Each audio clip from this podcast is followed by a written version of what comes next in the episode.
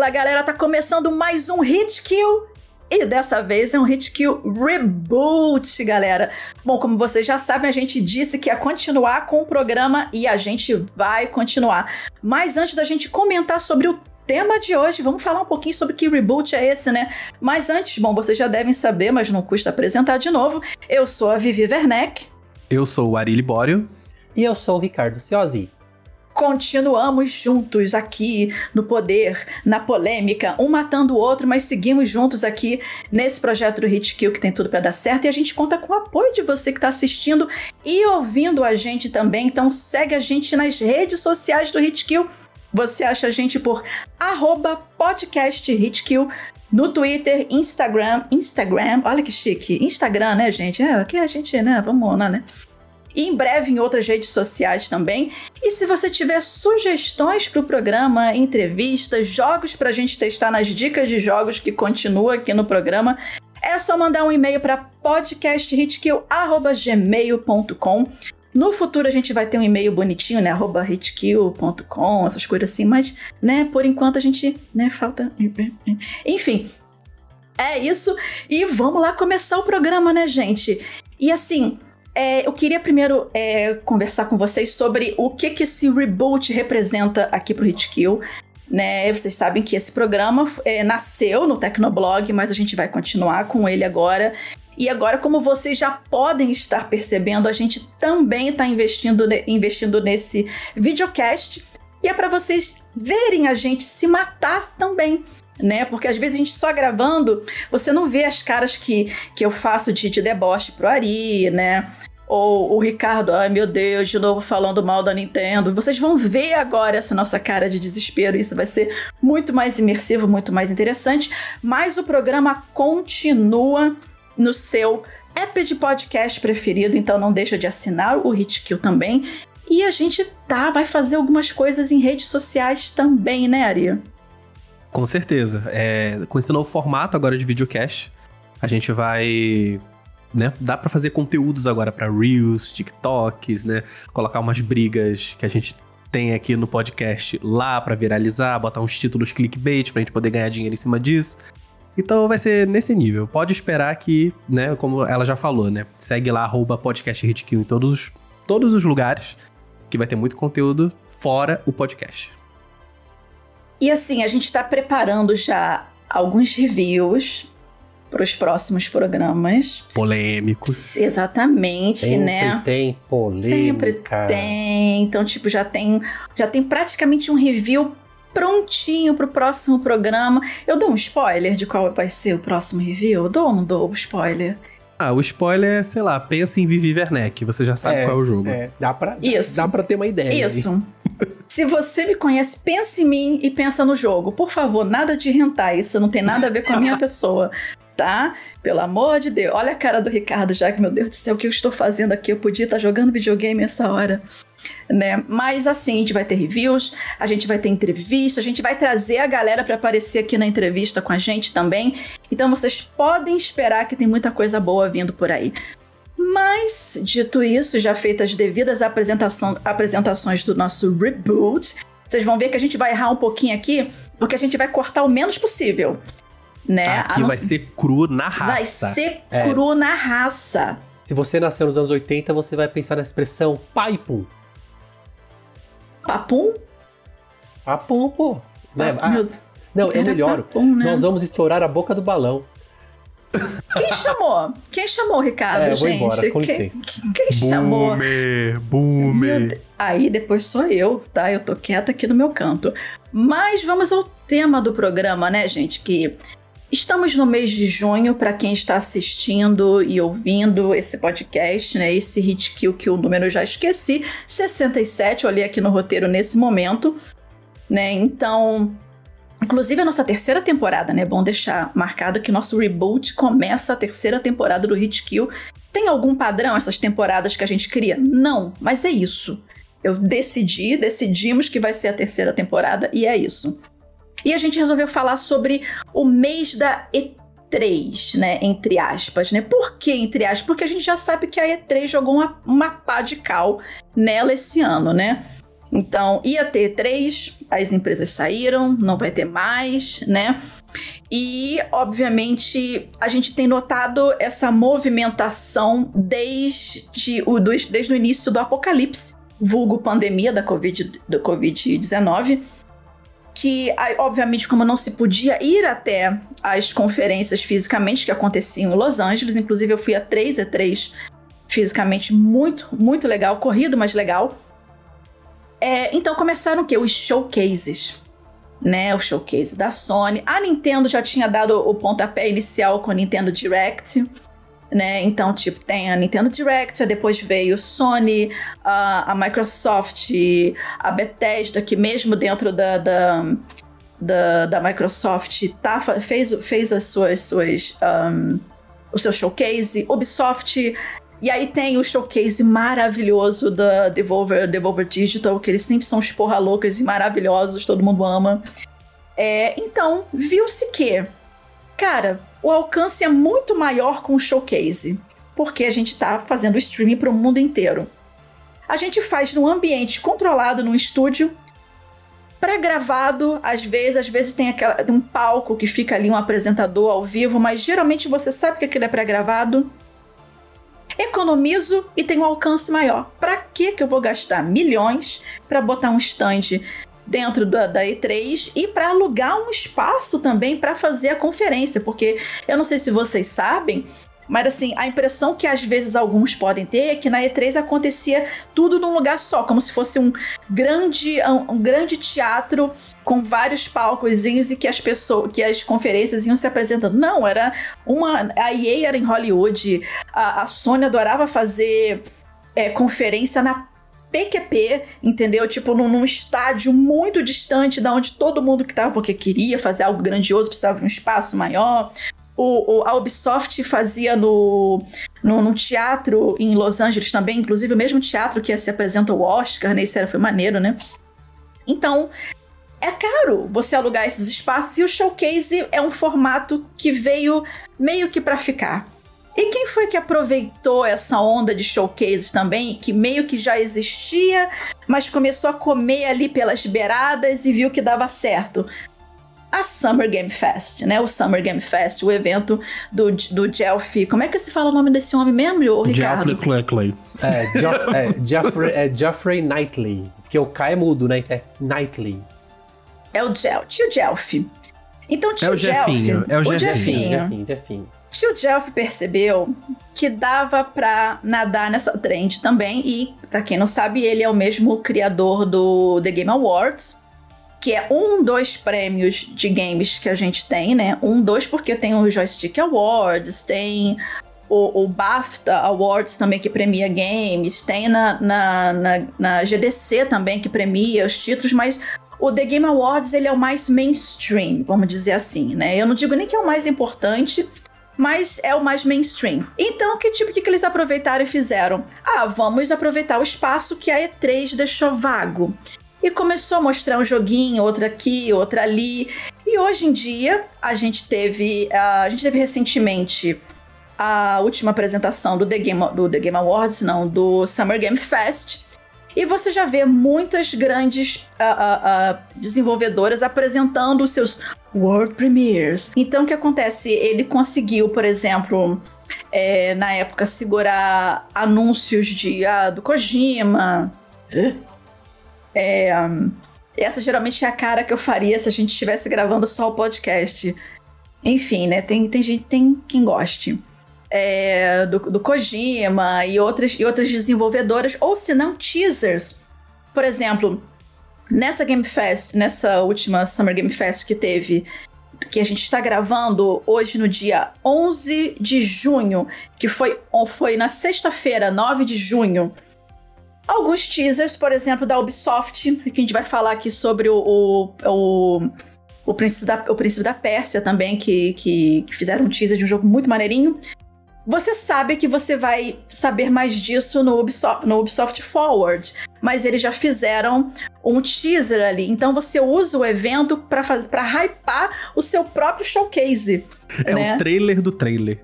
Sim! Então, É. tipo, olha. É o mal moderno, né? Não tem jeito. Uhum. Então você... é, é a data pra anunciar a data do anúncio.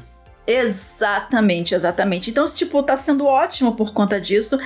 Mas agora, já que a gente tocou nesse assunto dessa Summer Game Fest, eu queria saber de vocês, primeiro, no geral, o que, que vocês acharam do evento desse ano, e depois a gente vai ali né, indo nos pormenores. É, eu, eu, eu até tuitei que a Summer Game Fest foi o suficiente para seria o suficiente para dar duas horas de sono assim, ó, bom, sabe? Porque foi um evento muito chato. teve, claro que teve um ou outro anúncio. É que uma coisa que eu nunca entendo é que assim, a galera vai assim e fala assim nas redes sociais, né? Não, o evento foi bom, mas por que foi bom? Porque anunciaram um monte de jogo. Tá, beleza. Mas isso, isso é, jogo é anunciado praticamente semanalmente, né? E não faz a sua semana ser boa. então, o evento. Você tá muito amargo hoje, meu querido. Você quer ah, conversar? Mas... Não, é que o Summer Game Fest realmente eu fiquei muito. muito não, não chateado, né? Mas eu fiquei muito assim. Ah, velho. Eu, a única. Eu até comentei com o Ari que a única parte legal foi que a gente ficou conversando. Porque senão. Nossa. Eu tenho, eu, eu tenho uma memória mais carinhosa sobre o enroladinho de presunto queijo que eu comi durante o Summer Game Fest do que do próprio evento, assim.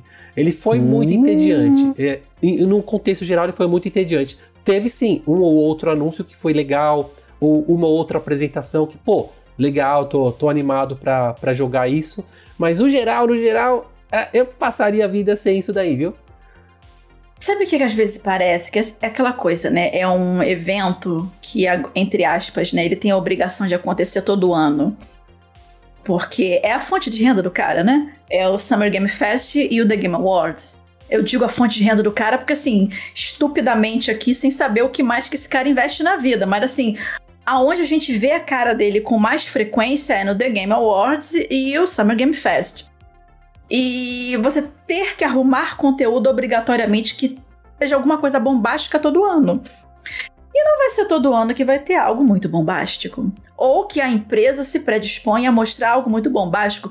Você pode ver, por exemplo, que a Nintendo mal aparece em Summer Game Fest.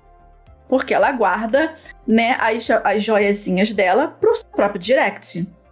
Porque a Nintendo. Também, né? Tipo, a Nintendo não precisa de, de uma outra pessoa anunciando que a Nintendo, a Nintendo, vai anunciar alguma coisa. É sabe? aquela coisa do tipo, eu vou misturar com essa gentalha? Claro que não. Ela já né? tem muita relevância sozinha, né? Então, Exatamente. tipo, não precisa. E a Nintendo pronto. já tem os brothers dela e ela fala assim: não, beleza, a gente vai apresentar pra essa galera, né? É, porque, com todo respeito, o público do Summer Game Fest não é necessariamente o público que vai acompanhar o Nintendo Direct, sabe? Então, a Nintendo não tá errada. É, mas eu concordo com a Vivi, porque, por exemplo, o Summer Game Fest acho que ele teve duas horas de duração. E realmente, tiveram que tacar anúncio lá, anúncio às vezes de jogo que vai. que deve ter começado o desenvolvimento há dois meses atrás, então a gente não tem a menor ideia de quando vai, vai dar as caras. E aí não tem jeito, tem que, tem que tacar conteúdo lá para ter duas horas, porque senão, se pegasse todos os anúncios e colocasse, ia ter meia horinha, né? Então... É, o, puxando isso que o Ricardo falou, o que mais me incomodou no Summer Game Fest não foi nem o fato dos jogos talvez serem um pouco entediantes ou não serem muito assim, sei lá. Serem anúncios muito bombásticos. Mas é porque eles anunciaram quatro grandes anúncios, né? Não sei se foi, foram quatro ou três grandes anúncios, uma coisa assim.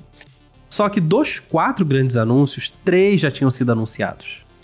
A gente já sabia do Final Fantasy VII Rebirth, a gente já sabia do Spider-Man assim, 2. Por favor, Mass Effect, Mass Effect, Dragon Age. Exato.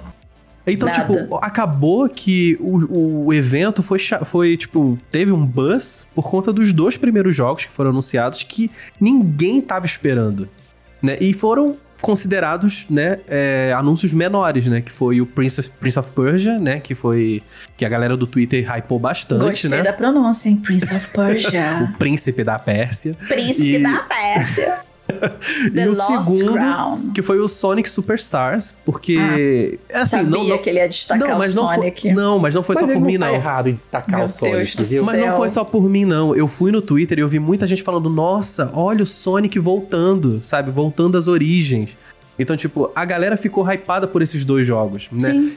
E eu vi o público também da Nintendo muito assim envolvido, porque os dois jogos foram anunciados também pro Switch. Então acabou que a galera falou muito, falou: caramba, vai vir pro Switch, o Switch vai ter esses dois jogos e tal.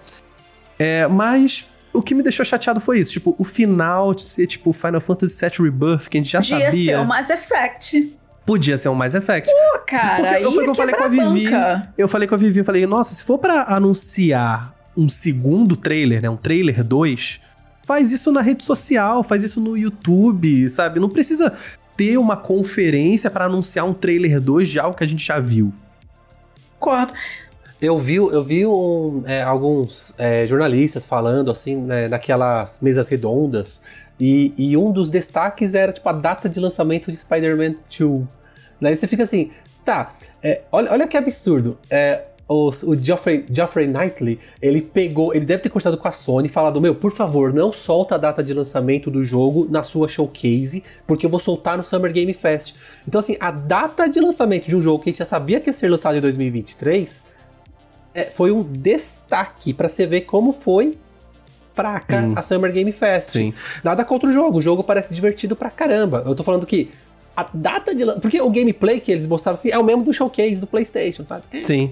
E não só isso, né? Tipo, o- a, a- a próxima temporada do Fortnite foi um grande anúncio. Tipo, isso nunca foi um grande anúncio. Isso era um grande anúncio pra quem joga Fortnite. Ou eu até imaginei que quando eles botaram, eles botaram bem no título assim, é Mortal, Mortal Kombat 1, né? Foi isso que já tinha sido anunciado e botaram no gameplay agora. É, eles colocaram lá no título Mortal Kombat 1, Fortnite Wilds. Eu falei, Fortnite Wilds. Se for um anúncio grande, então Fortnite Wilds é uma IP completamente nova, é uma coisa PVE, sabe? É uma coisa assim. A, a Epic Games está fazendo uma coisa gigantesca. Aí quando chegou, uma nova temporada. Mas assim, entre esses anúncios que eu achei interessante, que eu não, eu não esperava mesmo, foi, foi justamente o Prince of Persia, The Lost Crown. Né? Porque a gente, eu estava esperando finalmente alguma informação do remake do Prince of Persia Sands of Time. Todos nós. Que é muito bom. Que é Muito a bom, trilogia, é a trilogia Sim. Prince of Persia, Sands of Time, The Warrior Within, que é maravilhoso. Nossa, é o meu favorito. Eu adoro Warrior with. with, with, with- Warrior Within. With O Warrior guerreiro Within. interior. Que tem o Dahaka correndo atrás de Gente, você. Eu- o da Ao Haka é uma das de coisas Godsmack. mais surreais que tem. Eu, eu, eu vibrava quando começava a tocar as músicas do Godsmack com o da Haka atrás de você. Não, e só um pequeno detalhe é que assim, conforme você fazia alguns achievements no jogo, você desbloqueava os extras que eram justamente clipes do jogo ao som do Godsmack, que era o I Stand Alone e Straight Out, the, Out of the Line, um negócio assim, eram as, as duas músicas licenciadas do jogo. É, duas músicas do disco Faceless do Godsmack. Bom, bom disco. Maravilhoso. Então, assim, eu conheci a banda por conta desse jogo, né? E era muito. Eu amei esse jogo. Então tem esse e o último jogo da trilogia é o The Two Thrones. Mais Que é, fraquinho. que é ok. O melhor é o, é o The, The, um, The Warrior Within. E aí lançaram aquele Prince of Persia meio pincelada de, de coisa lá, que o cara nunca morria, que eu achei aquilo muito. eh. Uhum. Então Sim. tava todo mundo esperando um remake do Sands of Time, que é Que maravilhoso. está no limbo depois que foi cancelado, que re- restartou o desenvolvimento. A gente não sabe Exatamente. de nada mais. Exatamente, que é muito bom. E quando apareceu assim, a gente, eu, eu e a Ari, a gente tava assistindo, a gente, o que, que é isso? É Prince of Persia. E um- uma coisa meio 2.5D, né? Que não é 2D completamente, é aquele 2D, mas com elementos em 3D, né? Quando é, o fundo do, do, do, do jogo é em 3D, ou quando de repente a câmera vira e te dá uma outra perspectiva, mas o jogo é basicamente em 2D. E é maravilhoso, porque dá um- uma, uma nostalgia, e agora é entregar muita idade, do primeiro Prince of Persia pra DOS, que ele era todo em 2D. Né, que é um cult, virou um cult, especialmente pela forma como ele foi feito, né? Aquela famosa história do desenvolvedor que gravou o irmão mais novo dele correndo Uhum. pelo quintal para poder fazer a fluidez dos movimentos. Gente, isso é um jogo de mais de 30 anos, quase 40 se duvidar, acho que mais de 30 anos, e você consegue ver a fluidez do personagem. Né? Para você ver que hoje em Sim. dia esses bonecos andando tudo quadradão aí é falta de, é falta de vontade. Porque o cara, há 30 anos atrás, conseguiu fazer todo o movimento do corpo por conta da corrida, aquela coisa. Então, quando quer, faz. E saiu esse jogo 2D, eu achei maravilhoso. Vai ter mais no, no, no, no Ubisoft Forward.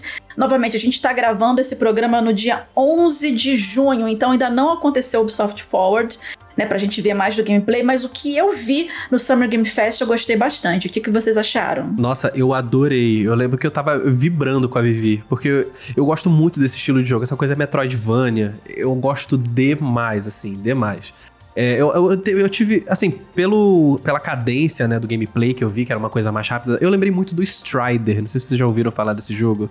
Que é aquele jogo. Sim. Eu, eu- Opa, tem até meu o, amigo. Opa. Então, tem até o remake, eu acho, né, que foi feito em 2014, um negócio É o assim. reboot, é. Foi Reboot, dois- é. 2000 e...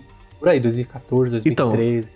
E eu gosto muito desse estilo de jogo. E é uma coisa assim frenética, com volta no tempo e vai, vai pra frente do tempo e, e espada na frente, espada atrás, espada na cabeça, espada no cu. A loucura de espada, gente. A espada em todos os lugares. E eu gosto muito desse estilo de jogo frenético. Então eu tava falando com a Vivi, a gente tava assim, embasbacado. Eu falei, gente, eu não tava, eu não tava esperando Prince of Persia. Eu tava. Pra mim, só existiu Sands of Time. Que, né, o desenvolvimento foi restartado lá na Ubisoft. Saiu, eu falei, caramba, e ainda vai sair no Switch ainda. Aí que eu fiquei mais animado ainda que eu jogo bastante. Esse jogo Mas isso é a tem um cara do jogo muito. Exata, exata, isso tem muita cara de jogo de Switch. Né, pra você jogar ali, tipo, sem precisar ficar na televisão o tempo inteiro. Tem toda a cara de Switch. Só espero que, assim, eu só vi rumores e tal, que ele seja realmente um Metroidvania. Eu acho que seria legal o Prince of Persia Metroidvania. Agora, sei lá, se ele também for linearzão, né? Tipo, sei lá, não sei se vocês lembram aquele Assassin's Creed Chronicles, que é sim, 2D. sim. Então, se ele for daquele jeito também, pra mim funciona. Porque eu já fui comprado já pelo que apareceu no trailer. É, tem. No trailer tem, um, tem uma boss fight contra uma. Eu não lembro o nome do, do bicho místico lá. Que tem asas e. É, asas de águia, cabeça de leão, alguma coisa assim. Eu não, É não- Quimera? É uma Quimera, quimera? É, é. Uhum. eu achei bem legal. Me lembrou muito um dos chefes de Metroid Dread, falando nisso. Sim. E, e eu, eu tô com o Ari. É, não foi confirmado que é o Metroidvania, mas tem muita cara de Metroidvania. Tem muita, muita Sim. cara de Metroidvania. Se não for, e, e- e tiver um sistema de níveis mesmo, né? De, ou até alguns cro- é, crossed paths pra você escolher e, Uhum. e se aventurar, já tá valendo. Mas o protagonista já me chamou muita atenção, muito, muito interessante o protagonista. E o visual, porque a galera pensa que, ah, por ser um Prince of Persia menor, né? Não é aquele 3D da Ubisoft pra o mundo aberto e. Não, quer dizer, aquele. é, já é uma coisa mais assim. A jogabilidade é mais diferente do que a Ubisoft vem fazendo, já, já ganha ponto comigo, já, já tá lá. Então é. Eu, eu pretendo, vou esperar ver um pouquinho mais, mas nesse momento, compra Day One pra mim no Switch também. Eu vou pegar esse jogão. Sim, sim. Eu vou esperar. Eu tô a mesma coisa, assim. Eu vou esperar sair uns, uns previews, umas opiniões. Porque é aquela é Ubisoft, né? A gente já fica com o pezinho. Eles, meio sabem, atrás. eles sabem vender bem um pão deles, né? Uhum. Então. Então eu vou dar uma esperada, mas se a galera falar, ó, tá legal, tá divertido, isso já vai ser suficiente já pra eu comprar. E detalhe que assim, esse jogo, ele, pelo menos na, na Summer Game Fest, se nada for atrasado, né? Ele tá pra sair dia 18 de janeiro de 2024. Então até lá a gente vai ver mais coisas sobre ele, mais trailer, mais gameplay. De repente rola até a, a possibilidade de participar de um preview. Alô, Ubisoft, estamos aqui. Patrocina a gente. Exato. né? E assim, um, o outro destaque que teve nesse Summer Game Fest, além do Prince of Persia, foi justamente o Mortal Kombat 1. Né, que eles resetaram né, o nome, né? Sei lá se foi um rebrand, não sei, porque a galera, inclusive, ficou assim: gente, o que é isso? É um remake do primeiro Mortal Kombat? Mas não, né?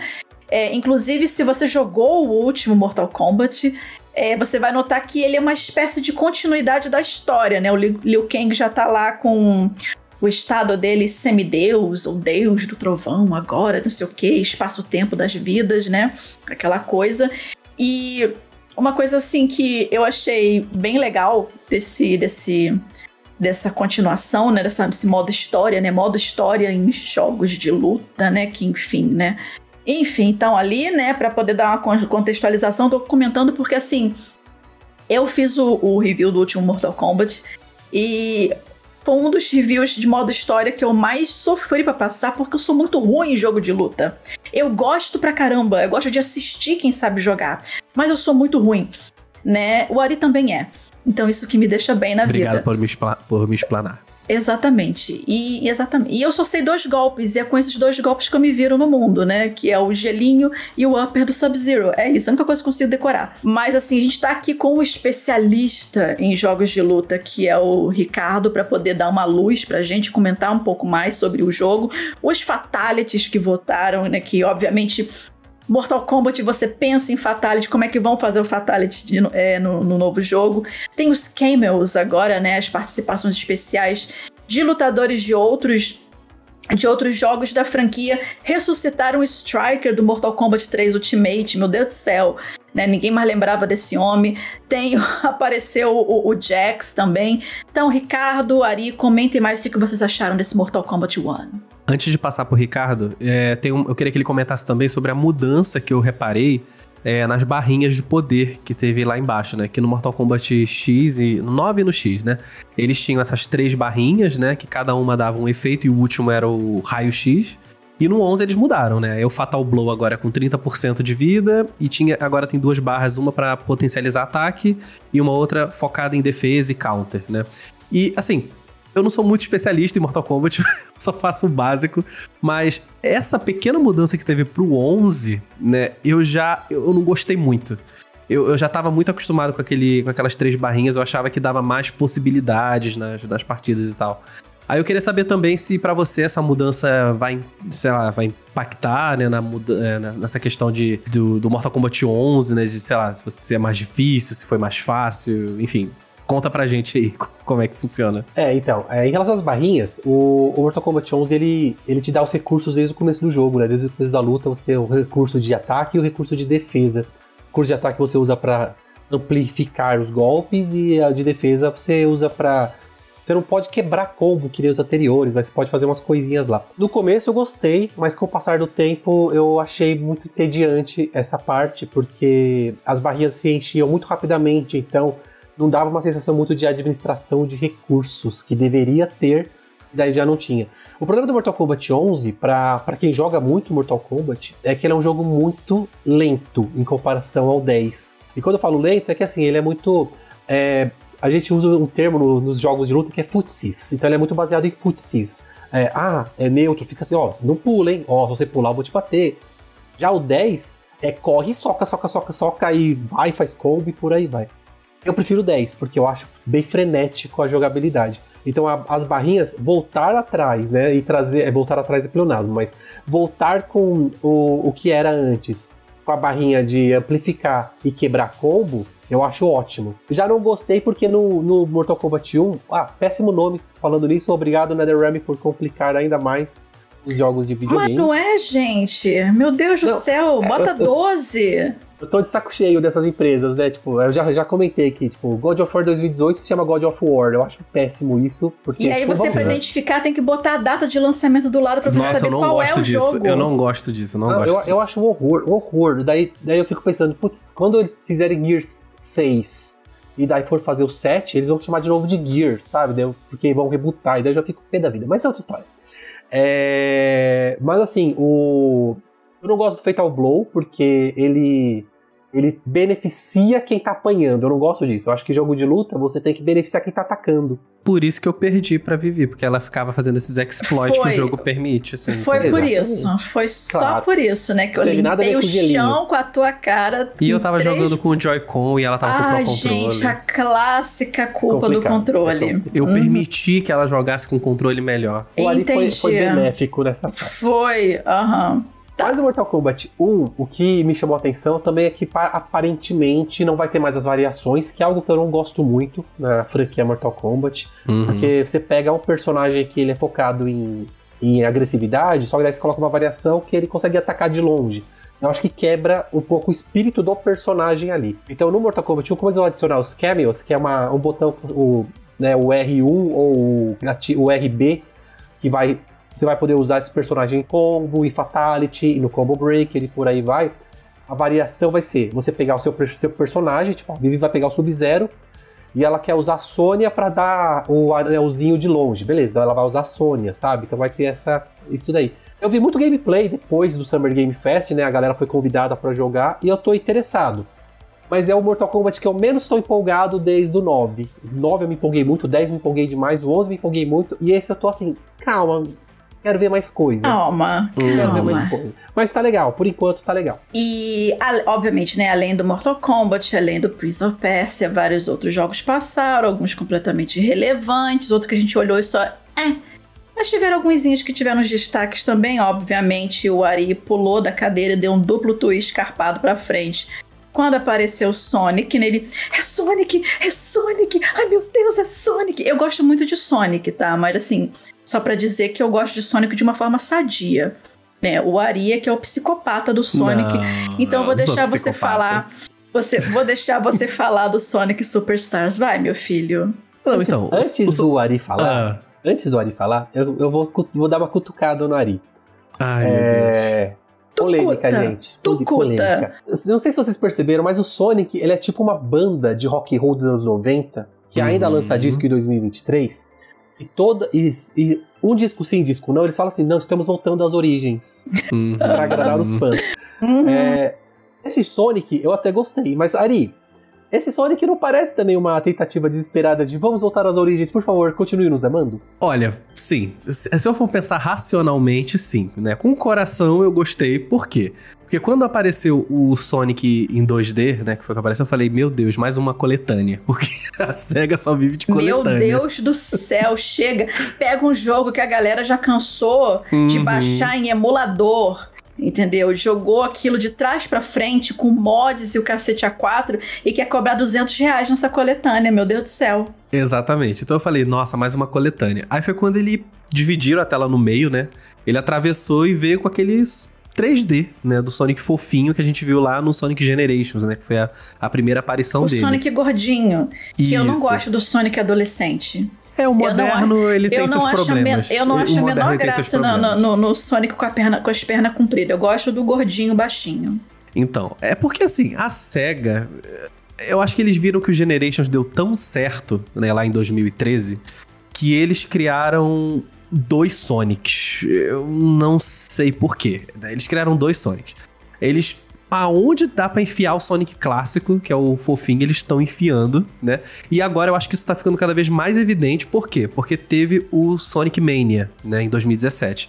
E esse jogo foi um baita sucesso de crítica, né? Público, a galera gostou muito. O jogo é muito bom. Eu né? tenho ele na caixinha pro Switch, que ele Ai, vem que com sonho. encarte. Ai, Que Ele tem um sonho. encarte. Nossa, eu trouxe da gringa quando a última vez que fui numa press sonho. trip. Então, aí ele deu muito certo. Então eu acho que com certeza a SEGA, tipo, ela não queria abandonar o Sonic clássico porque ele dá certo, mas ao mesmo tempo eles não querem da- botar o pé no freio com o Sonic moderno, né? Eles ainda querem continuar trazendo evolução pra série, né? Teve agora o Sonic Frontiers, né, que eu curti a ideia do Sonic Frontiers, eu acho que precisou de refinamento o jogo, mas eu gostei da ideia. Eu acho que tipo é um grande como é que é? Technical demo Sim. pra, pra um que próximo, eu né? paguei por esse technical demo, É, né? quanto foi esse tech demo aí, Vivi, que você Eu não pagou? sei, eu fui na- no hype do Ari, eu paguei acho que uns 140 reais, e assim, eu não terminei até hoje, e dificilmente vou terminar, porque eu já me conheço, entendeu? Quando eu olho pro jogo e falo, hum, Hum, E tipo, é aquela coisa de. Aí, cara, sério, eu tentei me, me forçar a voltar a jogar várias vezes, mas eu parei e pensei, por que, que eu estou me forçando a voltar a jogar? Tipo, não tá me divertindo. Vou deixar Uhum. aqui em algum momento, quem sabe eu volte. E é isso, gente. É isso a vida. Continua. Então. Aí tem o Sonic Frontiers, né? Que ele foi, que eu te falei, essa technical demo. Só que a SEGA parece que ela quer agradar os dois públicos o tempo inteiro. Ela quer agradar a galera clássica ao mesmo tempo que a galera moderna. Ela, ela, ela não parece a Nintendo com o Mario, né? Porque a Nintendo com o Mario, ela, ela consegue unir os dois mundos em um Mario só. Né? Então fica, você Não sente tem que... o Mario com perna comprida, entendeu? é o Exato, Mario né? gordinho. Então, tipo, você sente que você tá jogando um Mario clássico, mas ao mesmo tempo ele é moderno, sabe? É um negócio que a Nintendo faz que nenhuma outra empresa assim faz com seu seus mascotes. Aí vem a SEGA com Sonic Superstars. Assim, eu curti a ideia, por quê? porque a SEGA teve um grande fracasso com o Sonic 4, né? Que teve o episódio 1 e o episódio 2. Péssimo, péssimos jogos, o episódio 2 um pouco melhor. Então eu acho que o Sonic Superstars é uma, re... uma, uma redenção da SEGA para esses. O que seria, no caso, o Sonic 4. Né? O Sonic 4 deveria ser o que o Sonic Superstars está sendo agora. E, assim, pelo que a gente viu, né? Eu vi algumas gameplays depois do Sonic Game Fest também. Eu me interessei. Eu, eu gosto dessa coisa de Sonic com esses poderes, né? Porque o meu Sonic favorito é o Sonic Colors, que ele tem aqueles wisps, né? Que ele vira furadeira, ele pode voar, enfim. Então agora vai ser as Chaos Emeralds, né? Você pega uma Chaos Emerald e ela vai te dar um poder específico. E você vai poder, sei lá, subir em cachoeira, andar na parede. Eu quero ver só como é que vai ser é, na questão de automação, porque o grande problema do Sonic é, do moderno que eles tentaram botar o clássico foi o Sonic 4 é porque ele é todo muito automático. Em todo lugar que tu passa tem aqueles dashpads e você só aperta para frente e você chega no final. E Sonic não é isso, né? O Sonic ele é um jogo rápido de plataforma. E eles focaram só na velocidade, né? Parece que o Sonic moderno foi um vírus na cabeça da SEGA, porque o Sonic moderno tem aquela jogabilidade boost, né? É um surto que eles continuam. Que eles continuam até hoje. Então, tipo, você só aperta pra frente, aperta quadrado e vai com sessão de velocidade, Quick Time Event e tal. E foi isso que eu senti muito no Frontiers, porque assim, Sim. você começa a quicar nos negócios, você só precisa apertar o botão no momento certo Sim. e que você passa, você bate em todos os, os negocinhos, você roda naquelas espirais e chega, Exato. entendeu? É tudo muito automatizado. Então, a, a, o que eu espero da SEGA com o Sonic Superstars é que ele se, volte a ser um jogo de plataforma né? Tem a sensação de velocidade? Sim, porque é Sonic. Senão seria Mario. Mas é, que tenha plataformas. Não, não, mas eu não tô falando de Chamou uma forma... Mario de lerdo. Não, não tô falando de uma forma ruim. Não estou falando. Mas eu espero que volte sim a ser um jogo de plataforma. E o que me deixou animado é que finalmente eles estão colocando outros personagens jogáveis além do Sonic. Porque no, o Sonic tem 55 personagens e e, só e o incompetente do, do Tails. do Tails. Então agora você vai poder jogar com Sonic, Tails, a Amy. Nossa, coitada eu da gosto, Amy. Eu gosto muito do Tails, mas é porque eu tenho, é, eu tenho tanto trauma dele quando, quando era só a IA que controlava ele, não era uma hum. outra pessoa que botava para jogar. Sim. Porque boa parte das vezes que você morria era por conta da incompetência dele né? Ou ficava preso em algum lugar, entendeu? Ou na hora, na hora que você ia bater no, no, no Robotnik, ele batia antes e aí você cria um, cria um, vácuo. E Sim. aí você vai em seguida e caía no buraco porque o, a bola peluda incompetente já tinha dado hit e você foi atrás, entendeu? Lembra do Sonic 2, das fases bônus do Sonic 2, que é aquele túnel que contava os rings é pra você caía. e pro Tails? Ele Só que, que batia naquela porcaria. Batia. Ai, gente, é por isso que eu chamo. Eu gosto muito do Taylor, acho ele super fofinho. Mas, gente, como, como a IA dele era incompetente, meu Deus do céu. Então, mas é assim, pra fechar Sonic Superstars, eu tô animado até um segundo. Até. Até a segunda página. É, até a segunda página. Né? Vou, vou esperar um pouquinho sair mais algumas gameplays, né? A SEGA mostrar mais alguns detalhes. Aí eu vejo, né, se eu fico animado, porque eu tô cansado de Sonic automatizado. Não aguento mais Sonic Queremos automatizado. Sonic gordinho. Queremos Sonic gordinho. E eu ia falar uma última outra coisa. Ah, tá, sobre o multiplayer, né, que é pela primeira vez assim, você vai poder jogar em quatro pessoas num jogo do Sonic. Eu fiquei meio encucado porque, tipo, no Sonic 4 episódio 2, dava pra você jogar em duas pessoas, né? Um era o Sonic, um era o Tails. Só que Sempre que o Sonic ia na frente, o Tails parece que era espremido pela parede, ele virava tipo uma bolha, tipo uma bolota, para seguir o Sonic, porque ele é muito rápido. Então eu fiquei imaginando como é que quatro pessoas vão ficar coordenadas em velocidade dentro, Meu bem, de uma bota um tela patins, só. Bota um patins, um turbo, faz que nem Zelda agora, entendeu? Cola uns foguetes debaixo do pé e vai. Porque eu filho. fico imaginando que, vamos supor, eu que sou mais viciado de, com de Sonic e eu chamo outros três amigos que não jogam tão bem Sonic assim.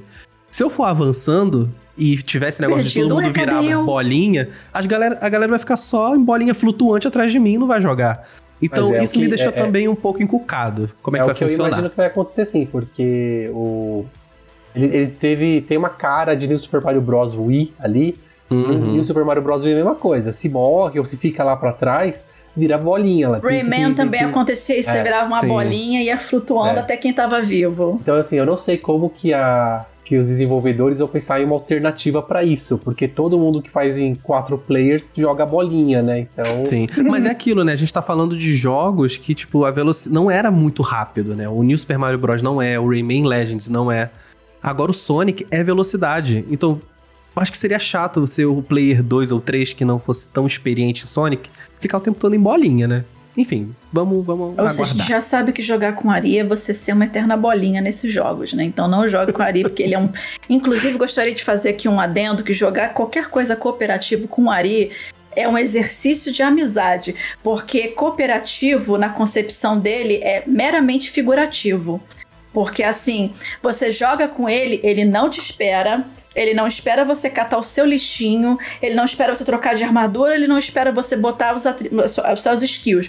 Agora, se ele estiver fazendo isso e você sair andando, uh, meu Deus do céu, acabou Ela o tá seu falando mundo. isso, ela tá falando isso porque a gente jogou Cara. Redfall e ela quer ficar parando em todas as esquinas pra ler uma cacetada de notinha Não é isso, eu tava trocando as minhas habilidades e você já tinha ido pro terceiro mapa da PQP lá da vida e aí ficava reclamando: ai, eu tô morrendo aqui, cadê você, meu querido? hit, hit Um kill, gran- lavando a roupa suja. tipo, um grande F pra você. Eu não posso falar o palavrão aqui porque a gente pretende monetizar esse vídeo em algum momento. Entendeu? Pô, o cara vai lá pra você pra Nárnia. Entendeu? Eu tô aqui tentando, botando as minhas coisas e aí tá morrendo. Ô, Vivi, vamos guardar esse rancor? Vamos guardar Desculpa, esse rancor? não, eu precisava jogar isso pra fora. Eu Pra gente, precisava. pra gente continuar o programa, né? Uhum. Teve, teve o- um monte de outro- outros anúncios, assim, meio irrelevantes, né? E teve o Baldur's Gate 3, que eu não conheço nada. Então, E a Vivi ficou animada. Então eu quero saber você, por que você está animada? Então, Baldur's Gate, é, animada eu nunca tô, né? Porque eu vivo aqui na força do ódio. Mas enfim, já que é pra fingir que eu tô animada, mas assim, eu realmente gosto muito de Baldur's Gate. Porque é D&D, né? RPG, é o RPG, assim, na, na, na, na essência do ser, né? Então tem Baldur's Gate 1, Baldur's Gate 2, que fizeram um remaster que eu ainda achei que ficou meio cagado, mas enfim. Tem também. E o Baldur's Gate 2 e 3, ele tá em acesso antecipado há muito tempo. Desde que o mundo é mundo, esse jogo tá em acesso antecipado. Eu, eu tenho aqui dele. Já joguei bastante o Baldur's Gate 3. Eu não sei se vocês conhecem o Divinity, é, a série Divinity uh, Original Sins. Tem o Divinity Original Sins 1 e o 2. Ele, como é da mesma desenvolvedora, ele tem uma pegada parecido com o, o 2, né? E com, como seria essa pegada? É um RPG, ele tem ele tem uma, alterna- uma alternância entre batalhas e turnos e batalha real. Isso você vai, você pode fazer ali o esquema tático. É mais é bem estratégico no gameplay, porque você controla todos os personagens da sua party pra saber quem vai atacar em quem, aquela coisa assim. Mas ele é como um bom RPG, ele é pesadamente voltado em narrativa. Então você tem que gostar de narrativa. Ele, ele dá aquela sensação de jogar um RPG de mesa. Então, só que ao contrário de, de alguns outros jogos, ele bota os personagens para interpretar as falas realmente. Então, conforme você está fazendo uma escolha ou outra, você vê o seu personagem que você montou, né, conversando com os outros NPCs, interagindo com as coisas. E é uma história bem interessante, pelo menos eu gosto. Novamente baseada em D&D, você vai você é capturado pelos Mind Flayers, que, que são umas criaturas místicas que dominam a cabeça da pessoa, né? Que tem uma cara assim meio de polvo com os tentáculos assim, né? E você quer você quer evitar ser, ser dominado completamente por eles. E obviamente você vai encontrar outras pessoas fodidas que nem você que estão com esse mesmo negócio. E vocês querem. Gente, não tem. É, eu. Desculpa, eu tentei. Eu tava resistindo até agora, né? Falar, soltar um palavrãozinho. Isso antes era cortado na edição, agora tá saindo assim, nu e cru. Né? Então, é bem legal. Se você gosta de RPG, estilo Dungeons and Dragons, essas coisas assim, então, tipo. Eu acredito que você vai gostar bastante de Baldur's Gate 3. E por que, que eu tô falando disso? Porque eles finalmente deram uma data de lançamento que vai ser para esse ano, 2023, dia 31 de agosto. E agora eu vou finalmente poder me dedicar ao jogo, porque o meu medo era de avançar muito na história e como tá no acesso antecipado, eles resolverem resetar tudo para poder corrigir alguma coisa. É acesso antecipado. Quando você compra um jogo é, é em early access, você já sabe que do nada eles podem mudar alguma coisa que vai resetar. Você sabe disso. Não é um jogo pronto. Então agora eu vou poder finalmente me dedicar a ele. E fiquei muito feliz de saber dessa data de lançamento. Então era isso que eu queria dizer sobre o Summer Game Fest. Terminou com Final Fantasy VII Rebirth Parte 2. Eu gostei do primeiro, da primeira parte, né? Tipo, inclusive foi o primeiro Final Fantasy que eu já gostei na minha vida. Eu tenho essas coisas com Final Fantasy. Ela, ela não tem vergonha de falar isso, mas Não ok. tenho. Mas, gente, eu, eu tenho que ser honesta que- com as pessoas. E olha que ela tinha Super Nintendo. Eu acho que tinha Super Nintendo, já teve, não, Não, sei. eu não. Eu Não? jogava, do, eu jogava do meu primo. Então, tipo, Oh, eu, eu era do Mega Nintendo. Drive. E o Final Super Nintendo é só a residência dos melhores Final Fantasy. É, então, pô, Final Fantasy VI tá lá esperando, Vivi. Começa lá, começa lá. Pois é, pois é, há, há uns 5, 6 anos atrás foi que eu descobri que tinha um Vivi, um- tem um Vivi em algum Final Fantasy. Final, Final Fantasy IX. Então, tipo, é, às vezes eu sou um fun fact, né? Às vezes eu chegava em evento de games, ia conversar com os gringos. Teve uma vez que foi num. Ah, era aquele. Era, era aquele. Negócio de. Aquele festival de música que tinha de, de games, eu esqueci o nome. Que vivia vindo aqui pro Brasil, que era o Tommy Talarico, que. ah, o que... Videogame Orchestra. Videogames Live. Ah, Videogames, Videogames Live. primeiro. Live, tá, tá, verdade. Videogames Live. Então, uma vez eu fui entrevistar alguns deles, eu acho que foi no ano em que vieram alguns músicos que trabalharam em trilhas sonoras do Final Fantasy. E eu me apresentei, ah, eu sou Vivi Werneck. Ah, que legal, fã do jogo, não sei o que. Eu Vivi, eu ficava assim, cric, cric. Eu, não, é, meu nome é Viviane, Vivi é meu apelido. Ah, que legal, eu... hum.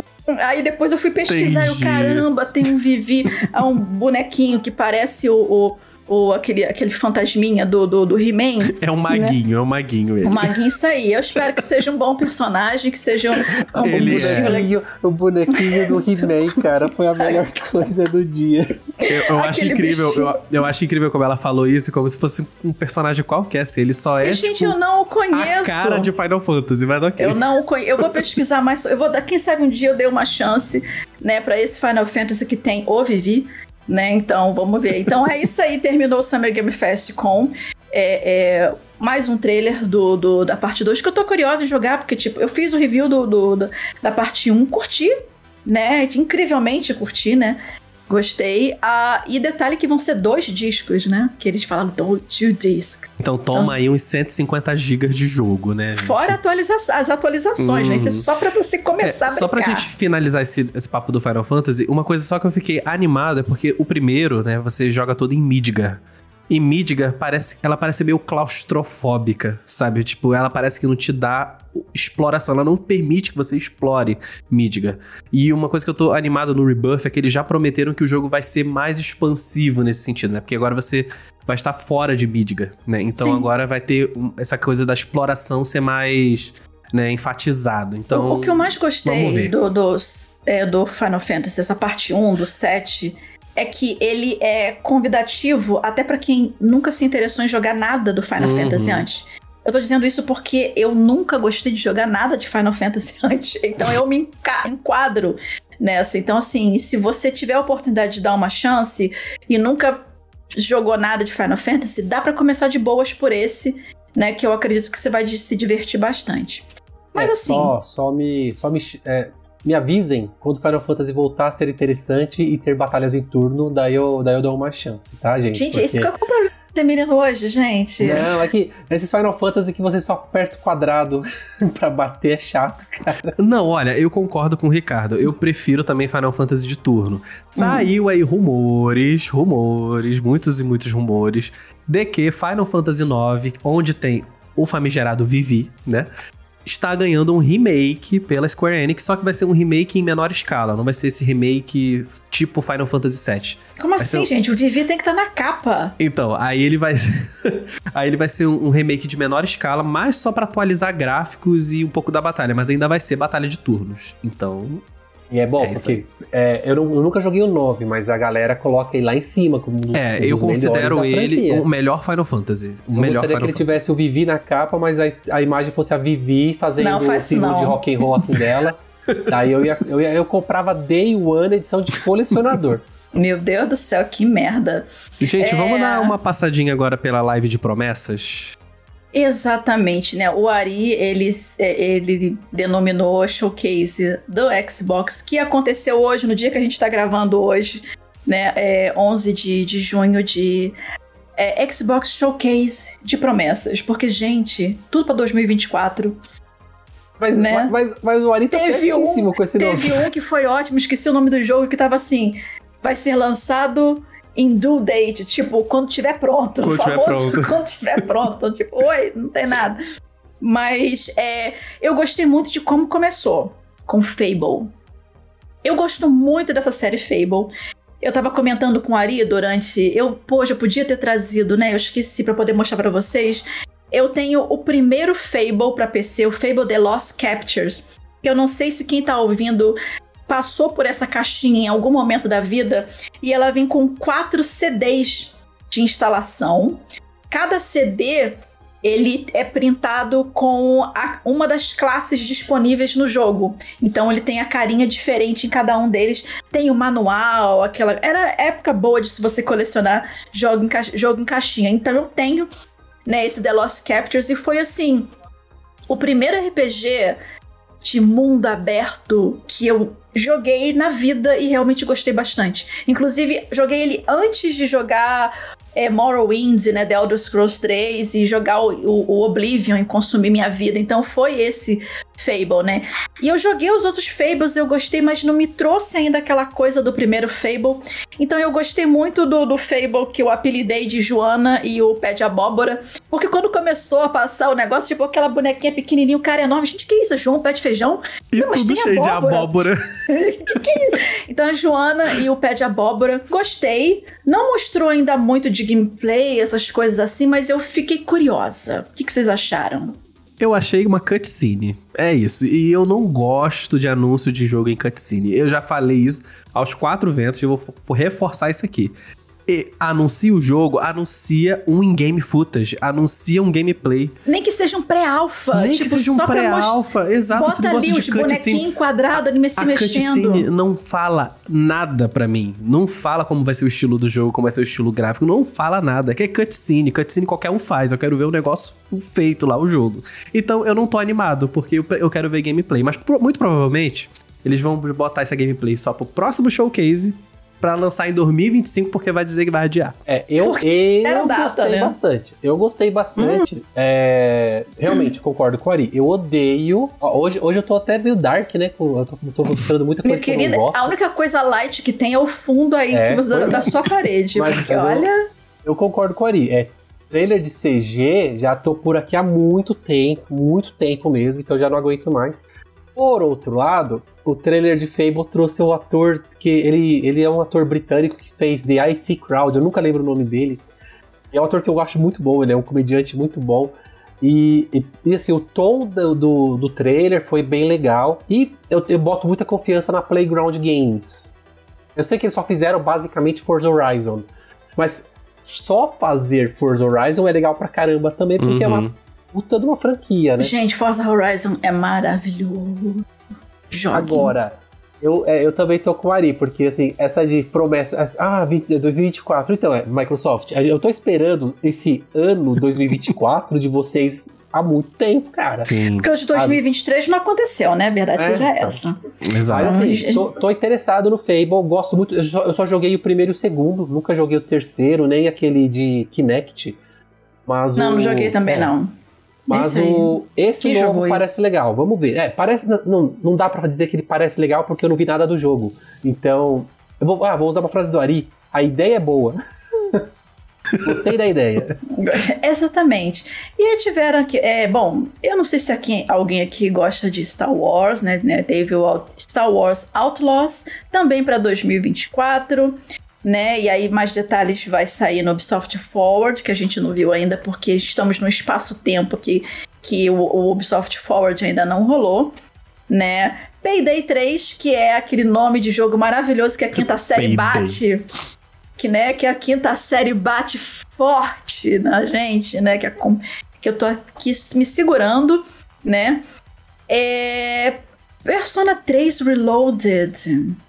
Tem alguém animado pra Persona aqui, a Vivi, gente? não- ah, olha, eu já, vou- já vou logo expor a Vivi, porque tudo que ela vê, que é japonês, assim, com cara de anime, ela já vira os olhos, diz que não gosta, Então, assim, deixa eu explicar. tem eu, inclusive, ranço. inclusive, a gente já gravou um hit kill pré-histórico, né? Falando sobre RPGs ocidentais e JRPGs.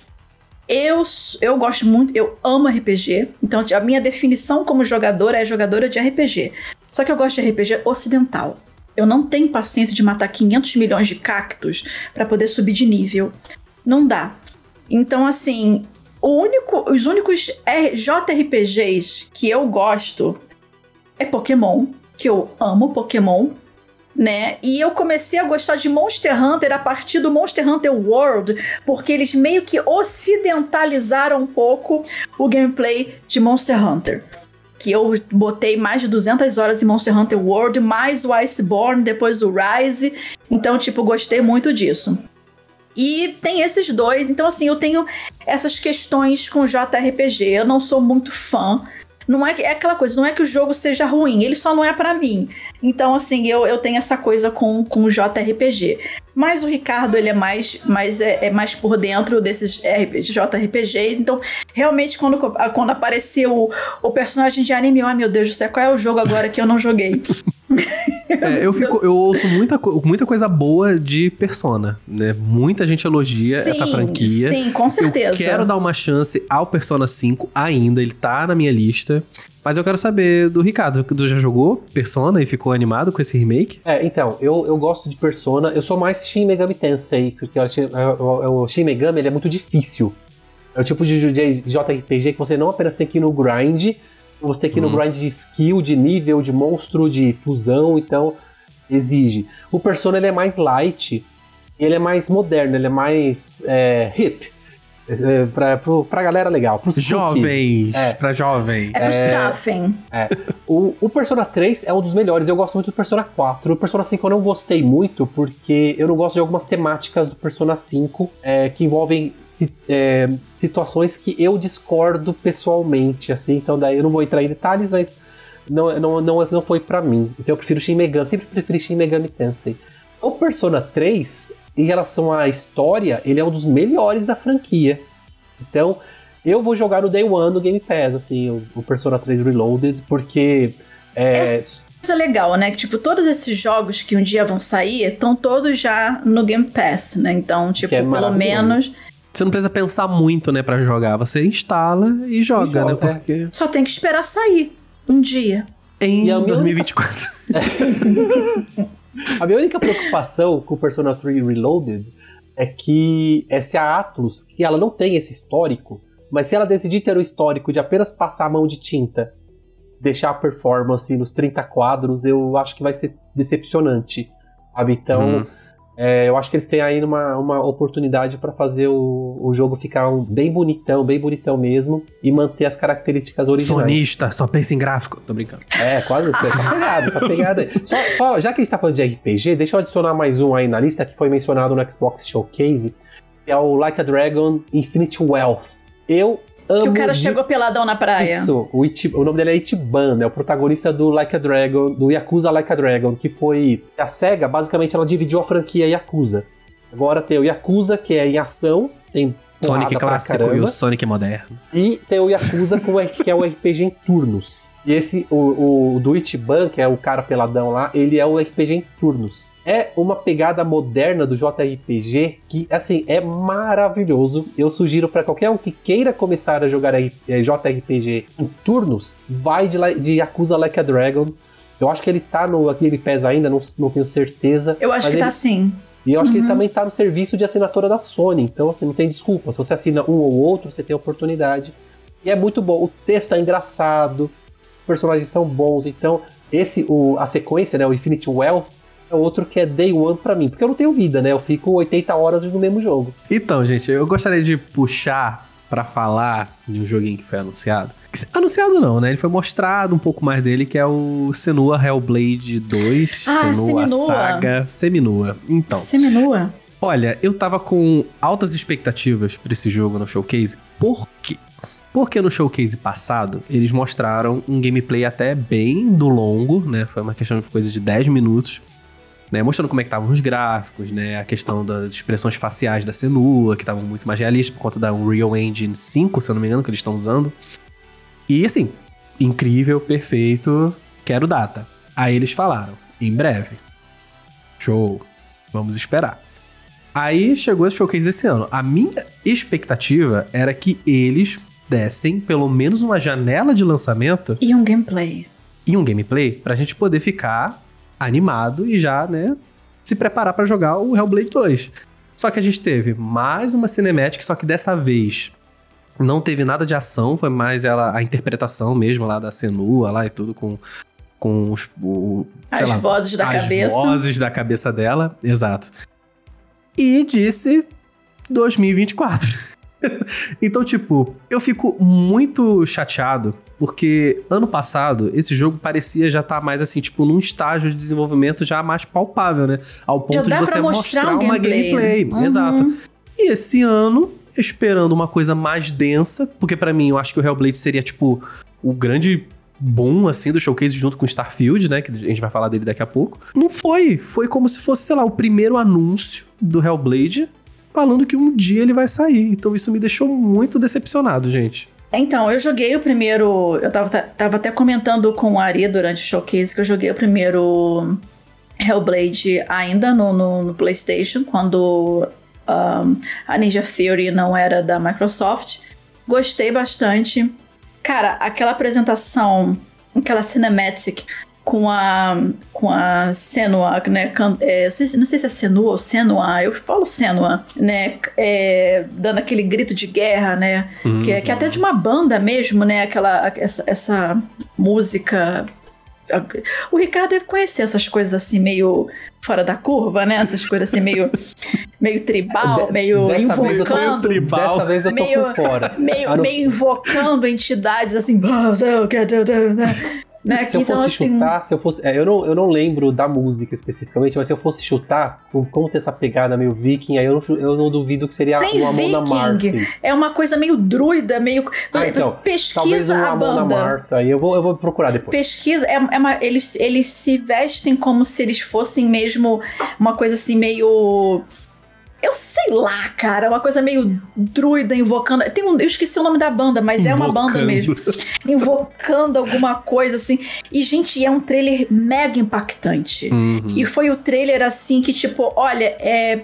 É pra isso que o Xbox Series X veio, Sim. né? sim. Então você via porque Animou pelo todo mundo, todo mundo. você via pelo close em, em primeira, pessoa, em, em primeira pessoa no rosto da, da, da, da atriz, né? Interpretando, pra você ver todas as expressões faciais, movimentação dos olhos, essa coisa, e abrindo o ângulo e mostrando tudo. Então a galera ficou assim num hype. E criou-se um hype e não se alimentou mais nada extra além disso, né? E pelo, pela época, pelo tempo que mostraram esse primeiro trailer, essa divulgação toda, precisava de nem que fosse um pré-alpha de algum, de algum gameplay hoje, Sim, entendeu? E não mais concordo. um trailer. Então eu acho que esse que foi assim, um... mas ainda é um jogo que eu vou jogar no Day One, até Ah, com porque certeza. vai estar. Porque eu Com tô certeza. assim, eu gostei muito do primeiro, quero jogar muito esse também. Mas aí, gente, a gente tiveram, tivemos alguns outros anúncios, o, Fly, o Flight Simulator agora com a participação do Dune, né, que sai no dia do meu aniversário, 3 de novembro, aceito presente né? Eu tava comentando com a Ari também que, tipo, eu sou péssima nesse tipo de jogo porque eu mal consigo fazer meu teco-teco sair do chão, né? Agora tem uma opção de uma nave libélula, gente. Meu Deus do céu, eu vou bater isso no primeiro morro que eu vi na minha frente. É Forza Motorsport e, é claro, Starfield. Starfield.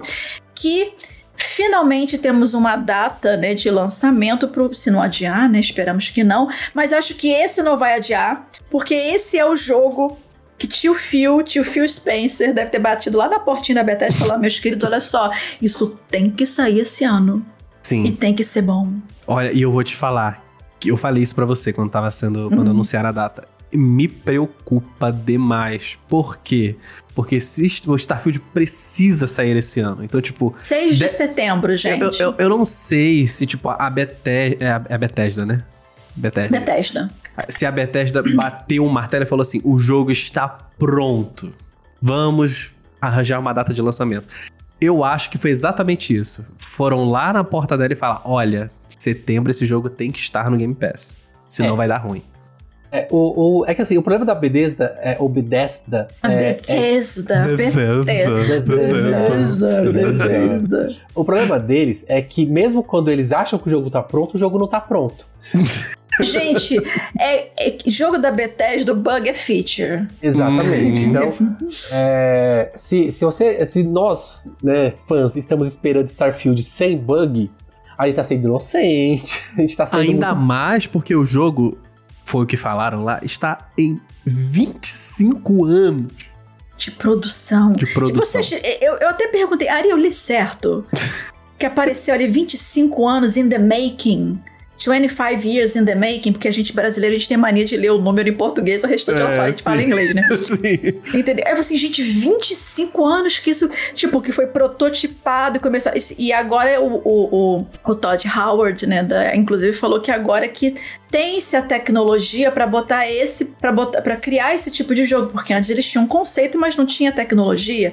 Porque segundo ele, tipo, é, é, você vai, vai poder visitar não só um, dois, três, mas centenas de planetas e cada planeta desse com um bioma diferente ou com Hum. uma estrutura. Gente, você imagina programar tudo isso?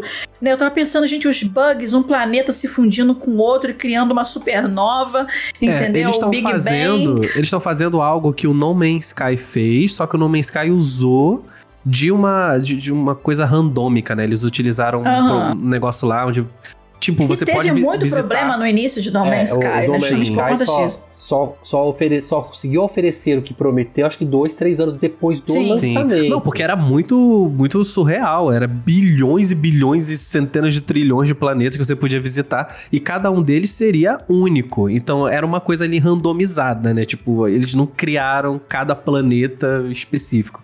Nesse não, nesse tem muitos planetas e cada um foi criado É, mesmo, pelos devs. Então, acho que. Eu não sei, esse negócio de 25 anos, eu acho uma coisa assim meio esquisita. Por quê? Porque o James Cameron falou isso quando o Avatar saiu. Ele falou que o Avatar estava sendo produzido há, sei lá, 50 anos. Só que o roteiro, depois, ele falou que o roteiro estava guardado. Ele ficou guardado por uns 10 anos. E depois que ele pegou e falou: ah, agora a gente tem tecnologia pra fazer. Esse negócio, pra mim, isso aí foi baboseira. Isso não tá nada 25 anos sendo feito, não. É, então, o, o Todd, o Todd Howard, é, eu, eu ia mencionar o James Cameron também, porque assim, o, o Todd Howard, ele é tipo o, o James Cameron dos jogos, sem os Oscars, sem a pompa e sem o currículo, mas ele é, o de- em relação à Coitado ambição... homem. Ele acabou com o Acabou Todd. com o homem, Mas meu é verdade, Deus do céu. porque o Todd Howard, em relação à ambição, ele é o James Cameron dos videogames. Ele, ele tem um projeto Uhum. lá e fala assim: não, esse é o projeto. O problema é que, aí eu tô com vocês também, porque essa coisa de 25 anos in the making, uh, 25 years in the making, é, é meio, sei lá, eu coço o nariz assim, porque talvez 25 anos atrás, o Todd Howard tomando um café com, com um colega falou: pô, eu tenho uma ideia de um jogo sobre espaço. E daí pra ele foi esse ponto que começou a ser desenvolvido, mas na verdade levou 20 anos depois para começar. Isso é um, pro- um problema muito é, moderno, muito, na verdade, é contemporâneo.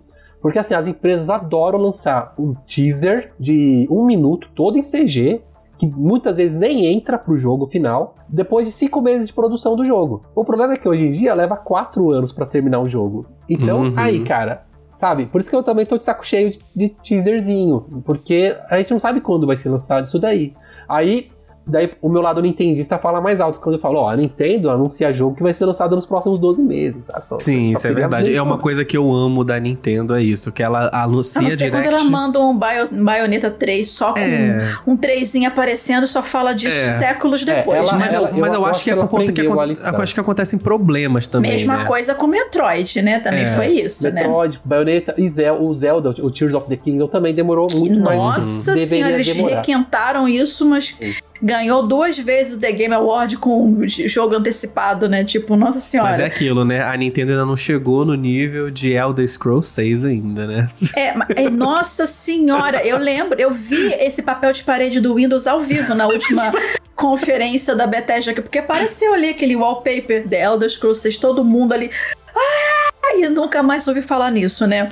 Mas enfim, é um jogo que um dia vai sair, né? Quando sair, e é isso, e provavelmente não vai sair agora, porque Starfield muito provavelmente ele vai entrar como um game as a service. Eles falaram tam- que vão começar o desenvolvimento da Elder Scrolls 6 depois de Starfield. Ah, meu bem, o jogo então ainda assim... nem começou o primeiro polígono. Então, pra a quem for, tá, quem for tá vivo, né, quando o The Elder Scrolls sair, né, ma- o, Infelizmente, né, 6, Vivi? É sua idade muito avançada, Não, assim, não vai não, porque eu sou jogar. um ser etéreo. Eu já tô entre, entre, o, o- entre a vida e a morte há muito tempo. Eu sou um ser etéreo aqui. Você não tá sabendo de nada. Eu sou uma Lich Queen aqui. É... então, assim, ah, eu, eu falei isso em algum outro retiro que a gente gravou, que eu, tô, eu estou com boas expect- expectativas pro Starfield. Eu gosto muito dos jogos da Bethesda. Eu sou doente pela série The Elder Scrolls. Eu gosto muito do Morrowinds, eu gosto de Oblivion, que eu joguei anos, Skyrim, que eu joguei anos, também Fallout.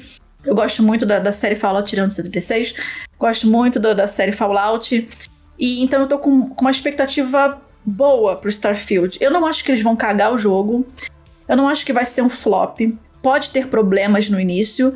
Pode, porque especialmente pela dimensão que é esse jogo e pelo que está sendo prometido de opções do que fazer. Eu espero que eles tenham melhorado a engine, porque esse Por foi um dos favor. porque esse era um dos maiores problemas da Bethesda. era insistir com a engine de jogos passados, joga aquilo fora, cria alguma coisa nova, ou vai pra Unreal, enfim, inventa alguma coisa. Mas assim, eu tô com uma boa expectativa. Eu espero que seja um bom jogo. Eu gosto muito de RPG, eu gosto de customização, né? E assim, apesar de, de- da temática espacial não ser a minha preferida, tirando Mass Effect, porque Mass Effect é vida, e quem falar mal de Mass Effect tá errado, Eu tirando sabia Andrômeda. que ela ia encaixar algum momento assim pra falar de Mass Effect. Ela Mass Effect é maravilhoso. Ela não cansa. Mass Effect é a melhor série da vida. É isso. Quieto, Ricardo. Quieto. Tô te vendo agora, hein? Tá? Isso é então. verdade, né? eu esqueci que as minhas caras e bocas Pois é, vistas. pois é. Então eu tô com uma boa expectativa pra Starfield, né? Então, é, eu acho que, eu acho que, ah, claro que a gente não pode fechar o, o Xbox Showcase sem falar que né, Ti- Titio Phil apareceu no palco pra trazer o quê? O Xbox Carbon Black, né? O, o Series S de 1 terabyte, finalmente, né? Nossa, gente, lindo, maravilhoso, perfeito, Lindo. sem Era a defeitos. cor que ele deveria ter chegado desde o início. Uhum. Eu não sei o que foi essa trend agora de ficar lançando console branco, gente. Ai, gente, Deixa olha. o pretinho sim. básico. sim. Entendeu? Todo mundo gosta É, do pretinho básico. Muito Depois você. bonito mesmo. Não, muito gente. bonito e com 1 tera, gente, de SSD. Isso era pra ter saído no lançamento com 1 tera de SSD. Gente, é, é- é sofrido. Você instala, tem que desinstalar. Tu vai instalar o Starfield no Series S de 500GB, pode ser que não tenha nem espaço. Tão grande que aquele jogo vai ser. Você só instala ele. Se precisar fazer atualização, não atualiza. Deixa do jeito que tá, Tu porque vai não vai jogar a versão bugada 1.0.0 pelo resto da vida. eternamente, sem condição. Né? Mas é, esse é uma, foi um apanhado que a gente resolveu fazer desses eventos que aconteceram até agora. Como a gente ainda tá no mês de junho, outros eventos vão acontecer ainda, né? Como a gente comentou, tem o da Ubisoft ainda pra rolar, que a gente ainda não sabe mais ou menos o que, que eles vão trazer, mas provavelmente vai ter mais gameplay do Prince of Persia e outras E coisinhas também. Assassin's Creed Mirage. Assassin's Creed Mirage. né? Por que, eu tenho que falar com essa voz? Eu não sei. Eu não sei Né? por que você fala com essa voz. Eu não sei também, né? Então vai ter mais coisas por aí, mas assim, foi só mesmo pra gente fazer esse apanhado do que a gente tá achando desse dessa E3 não E3, né? Porque é esse período de junho ficou meio que meio que é, é, cravado, sacramentado na, na indústria de games como o período do ano dos grandes anúncios, das grandes revelações, por conta do legado da E3, né? Então a gente não pode esquecer disso, apesar de já não a E3 já não, né, ter jogado sua própria pá de cal em cima, né? Mas aí, gente, depois vocês comentam com a gente também o que vocês acharam desses eventos de games, não só dos que a gente falou agora, mas dos outros também que vão acontecer depois, né, dessa gravação. Comenta com a gente, né? Caça lá o Hitkill nas redes sociais, novamente, arroba podcast Hitkill, ou você pode mandar sua opinião pra gente pelo e-mail podcasthitkill.gmail.com ou caçando a gente nas redes sociais também, mas isso a gente fala mais tarde também.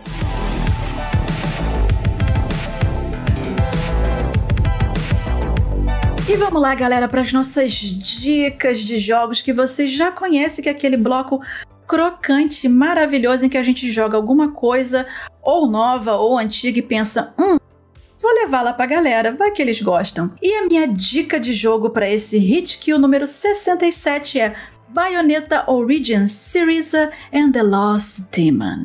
E por que, que eu tô trazendo esse jogo para vocês? Mas primeiro eu gostaria de agradecer a Nintendo, que gentilmente cedeu aqui pra gente fazer esse review. É, e assim, é, esse, esse Bayonetta, ele é tipo, é tipo aquele jogo que é, pelo visual, ele dá a impressão de que ele é fácil demais, sabe? Mas ele tem um desafio, assim, bem interessante. É, esse Syriza e The Lost Demon, como, o, como o próprio nome diz, né? Ele vai te levar a conhecer um pouco mais sobre a história de origem da baioneta, né? Com ela ainda adolescente, aprendendo a controlar os poderes dela. Enquanto ela tenta encontrar a mamãezinha dela, né? E não vou falar muito sobre história para não dar spoiler. Mas assim, o que mais me encantou no jogo, além da arte que realmente parece que saiu de um livro infantil, é visualmente ele me lembrou um pouco do Trine Okami. Né? Não sei se vocês jogaram isso, mas assim, tem uma arte, uma, o visual é um pouco parecido com esses dois. Mas o que mais me chamou a atenção mesmo foi o gameplay. Especialmente porque você vai precisar ficar concentrado em duas ações ao mesmo tempo, em duas ações diferentes ao mesmo tempo, que é controlar a Syriza, né, pequenininha, e o demônio que ela acidentalmente invocou e prendeu no gato de pelúcia dela. E, inclusive, é, o nome desse demônio é o Cheshire, Cheshire, e quem jogou Bayonetta 3 vai lembrar dele. No mais, né, você vai assim encarar algumas batalhas com a Syriza, agindo mais como um suporte, né, e dando boost pro Cheshire, que ele é o tanque da, na, da, das batalhas. Você vai ter habilidades para desbloquear, porque os é, é, para os dois, né? E ambos eles precisam cooperar entre si para resolver puzzles e fazer os combos. Então você tem que fazer duas ações diferentes para dois personagens diferentes. E um detalhe é que, assim, na parte da esquerda do controle é um personagem, da parte direita do controle é um outro personagem, e ambos têm que cooperar entre si, não podem ficar muito tempo distantes um do outro. Às vezes isso buga um pouco a cabeça, né? Porque você tem que prestar atenção em duas coisas ao mesmo, dois gameplays diferentes. Mas com o tempo você consegue pegar bem, porque a curva de aprendizado, de aprendizagem do jogo é, é bem interessante. Né? Eles não vão jogar tudo na sua cara ao mesmo tempo. E para terminar, a historinha do game é bem bonitinha e, na minha opinião, Vale a pena dar uma, dar uma chance para Bayonetta Origin Syriza and the Lost Demon, especialmente se você é fã da franquia Bayonetta. E bom, o jogo ele é exclusivo pro Nintendo Switch e tá aí a minha dica de jogo para este Hitkill. É, o que eu andei jogando recentemente é, foi The Mage Seeker, a League of Legends Story. Eu ia falar History, mas é um story diferente. É, ele é mais um jogo, né, da criado aí pela Riot Forge, que é o vários estúdios pequenos. A Riot contratou para fazer, para expandir o universo de League of Legends. Eu não sou fã de LoL, né? Não jogo MOBA. É, é um jogo, é um, é um gênero que pouco me apetece, nada contra, mas não me apetece muito. Mas eu sou muito curioso com o lore de League of Legends, porque os personagens são muito legais. E Mage Seeker, ele basicamente é um jogo isométrico, com visão isométrica, é todo pixelado, um, um, uma arte de, pixels, ó. É, e o, só que a temática dele já é mais pesada, né? Você joga como Silas, que é um mago que foi se tornou prisioneiro por muito tempo e conseguiu escapar. A partir do momento que ele escapa, é, ele começa uma revolução contra um um governo, um império, né, como você quiser é, chamar. Aí ele vai juntando pequenos é, colegas, amigos aí para descer a porrada mais para frente aí em quem o, o aprisionou. Então, é, o melhor, né, além de ter uma jogabilidade bem focada em ação, tem puzzles, então para quem é fã de Legend of Zelda dos mais antigos aí, tipo, tem, tem muitas similaridades. O que o jogo tem de melhor é a evolução dos personagens. Os personagens começam de um jeito e por causa de situações, momentos e ações durante a, a jogatina, que dura mais ou menos umas 20 horinhas, eles têm uma evolução, uma mudança de tom, porque eles são obrigados a, a perceber o que está rolando ao seu redor. Então, The Mage Seeker é uma obra muito, muito interessante, muito bacaninha em tudo que se oferece. Fica a minha dica aí. Ah, Eu joguei no Nintendo Switch e eu gostei bastantão. E a minha dica de jogo para esse Hit Kill é System Shock. Eu quero agradecer a Night Dive Studios pelo envio daqui na versão de PC. Muito obrigado. E aquilo, gente, System Shock, ele é um jogo de PC que lançou quando eu não era nem nascido e ganhou um remake agora em 2023. E eu confesso para vocês que eu não conhecia, tipo, nada do jogo, né? E como minha primeira experiência, eu fiquei impressionado, mas ao mesmo tempo, sei lá, meio com a sensação de meio claustrofóbica, meio difícil, mas eu vou explicar por quê. É, o game ele é meio futurista, né? Ele tem uma coisa meio Blade Runner, se passa em 2072 e você assume o papel de um hacker que, após ele ser preso, né, recebe uma proposta para invadir na surdina uma inteligência artificial, né, que se chama Shodan. E essa inteligência ela tá numa estação espacial e obviamente, ela quer fazer o que inteligências artificiais querem fazer, né? Que é destruir todos os planetas e se tornar uma entidade suprema. E, assim, no primeiro momento, o jogo pode parecer um FPS genérico, mas ele não é. O foco do jogo é coletar itens, fazer puzzles e sobreviver aos perigos que tem nessa estação espacial. Nesse jogo, o foco é a coleta de itens, né? Que é uma coisa muito, muito importante né? O seu inventário ele é bem pequeno e o jogo não te fala se os itens que você tá achando são importantes ou não pro futuro do jogo. E acaba então que você tem que fazer esse gerenciamento, né? Saber o que, que você tem que levar, o que, que não vai. O jogo propositalmente não te fala para realmente te dar essa sensação de que você tá sendo desafiado, né? O tempo inteiro. É, na questão de gráficos, né? Eles são ótimos, eles têm, ele tem uma estética bem cyberpunk e ele tem texturas, né, 3D 8-bit. É um negócio muito, muito legal. Lembra muito Doom, né? Os jogos antigos de PC, né? Que tinham aquela visão 3D, mas que não era 3D. Mas é aquilo, o System Shock ele não é um jogo para todo mundo, tá? O game ele não é focado em ação, mesmo que pareça que é, mas ele não é. Não tem um ritmo frenético de ação e tal. Ah, o foco é exploração e puzzle. E em puzzle ele é bem difícil, tá? Ele tem níveis de dificuldades, mas não é um jogo muito convidativo. Eu mesmo gosto muito de jogos de puzzle, senti dificuldades em algumas partes, fiquei preso. Você não pode simplesmente pegar o cano que eles te dão para você enfrentar os bichos dentro da nave espacial e ficar balançando de um lado pro outro achando que é Doom que vai desmembrar todo mundo. Não, porque tu vai apanhar. Então tu tem que pensar certinho como que você vai enfrentar os bichos, gerenciar seus recursos para sobreviver. Então, o System Shock está disponível para PC, Xbox e PlayStation e quero agradecer novamente a Night Dive Studio por ter mandado aqui pro Hitkill. E é isso, galera. Chegamos ao final de mais um Hitkill. Esse Hitkill Reboot. Conseguimos. Hitkill VV né? Então esse hit aqui, o número 67, que a gente também falou sobre a E3, que não é mais E3, e os outros eventos de games que acontecem no mês de junho. Novamente, só gostaria de deixar assim claro para todo mundo que a gente quer, que a gente quer muito que vocês ajudem a gente nessa, nesse novo reboot, né? Participando, compartilhando, comentando. Então, não deixa de seguir o Hitkill na, no Twitter e no Instagram, podcast Hitkill. Depois a gente vai aparecer em outras redes sociais também. E se você tiver dúvidas, quiser mandar sugestões, recadinhos do coração, para os próximos programas é só mandar para podcasthitkill@gmail.com. E é claro, gente, que vamos dar os créditos porque esse programa dá trabalho para fazer agora mais do que nunca. E quem fez o roteiro da, desse Hitkill foi a minha pessoa, Moá Vivi, com a ajuda do Ari e com a ajuda do Ricardo. Quem fez a edição foi o menino Ari, que está em alguma janela aqui, que eu ainda não sei qual janela que ele vai colocar. Foi ele que fez, né? E a, e a arte a gente dá um jeito entre a gente mesmo aqui, a gente se vira, meu bem, porque agora aqui a gente é índia, a gente é independente, entendeu? A gente tá aqui botando a cara a tapa. E é isso, e antes da gente ir embora, realmente, onde que você encontra essas três pessoas, esses três seres enigmáticos aqui nas redes sociais? A minha pessoa Vivi, você acha por arroba Vivi Werneck em todas as redes sociais. Eu estou como arroba Ricardo Ciosi por todos os lugares também.